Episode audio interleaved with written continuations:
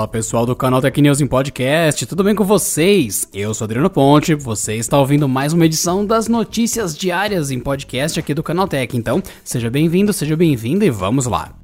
A espera finalmente tem data para acabar. A Sony confirmou oficialmente que vai mostrar o PlayStation 5 na próxima quinta-feira, dia 4 de junho. A apresentação será feita em transmissão online que terá início às 17 horas no horário de Brasília. E de acordo com a empresa, a apresentação terá duração de uma hora e teremos a oportunidade de ver alguns jogos que rodarão no console após o lançamento. Em meio à crise provocada pela pandemia do novo coronavírus, muito se especulou sobre o lançamento do PlayStation 5 e se ele ocorreria. Mas, segundo o CEO e presidente da Sony Interactive Entertainment, Jim Ryan, mesmo com as mudanças de rotina provocadas pela Covid Covid-19, a equipe de desenvolvimento do console conseguirá entregar um bom produto. Há também uma preocupação quanto à quantidade de jogos que será lançada, uma vez que os estúdios estão enfrentando dificuldades para terminar os trabalhos. Mas Ryan cita que dois dos games exclusivos de PlayStation 4 que serão lançados esse ano estão só um pouco atrasados. No entanto, segundo ele, títulos como The Last of Us Part 2 e Ghost of Tsushima estão prontos e serão distribuídos tão logo quanto o console chegue às lojas lojas.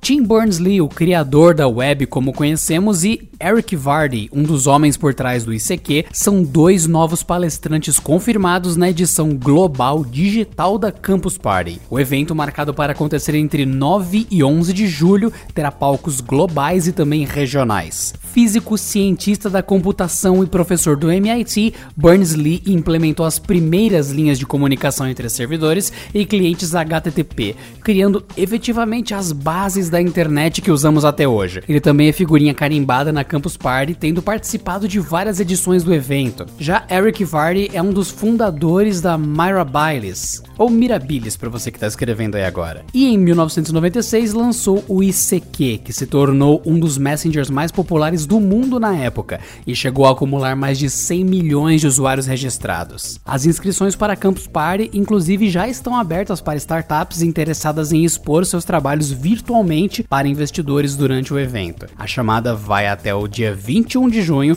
com a seleção acontecendo na sequência. Ela será também sede de uma hackathon com temas agronegócio e logística.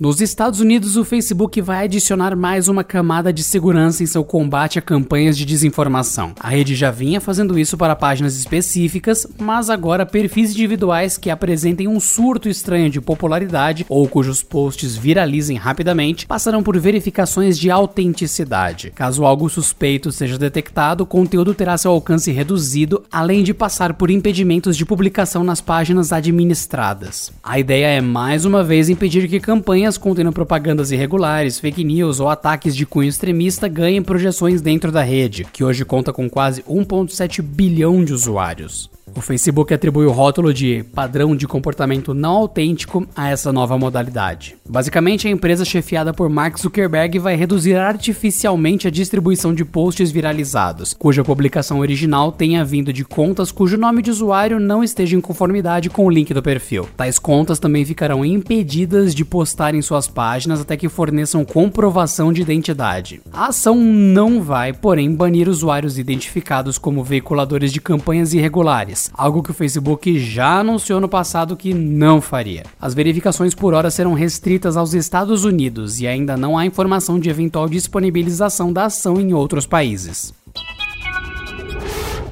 O Nubank anunciou que o seu aplicativo terá um botão para fazer doações a entidades que combatem a Covid-19. Os clientes da fintech poderão doar de 5 a 100 reais para Action Aid, Ação da Cidadania, Cruz Vermelha Brasileira ou Hospital das Clínicas de São Paulo. Segundo a empresa, quando as doações atingirem um valor total de 100 mil reais, o banco destinará a mesma quantia a cada uma das quatro organizações, totalizando 500 mil reais em doações. Ao abrir o aplicativo, um novo atalho Doação doação será exibido. Basta escolher a instituição e um dos valores listados a partir de R$ reais e confirmar a doação com a senha de quatro dígitos. O valor será debitado do limite do cartão de crédito e a doação pode ser repetida quantas vezes o cliente quiser. Segundo o Nubank, o novo recurso deve chegar ao aplicativo nos próximos dias.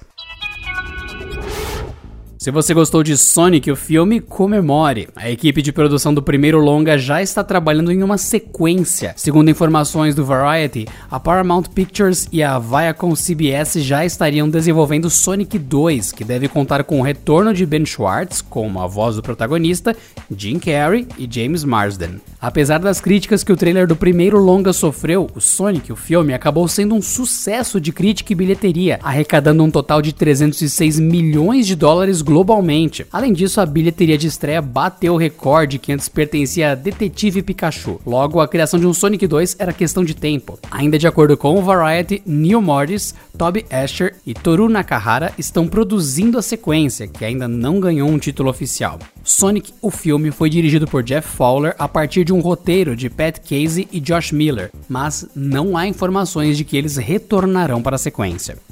E por hoje é só, pessoal. Nos falamos na próxima edição do Canal Tecnews Podcast, então se cuidem e até lá. Este episódio contou com a apresentação de Adriano Ponte, roteiro de Urra Maciel, edição de Gustavo Roque e editoria-chefe de Camila Rinaldi.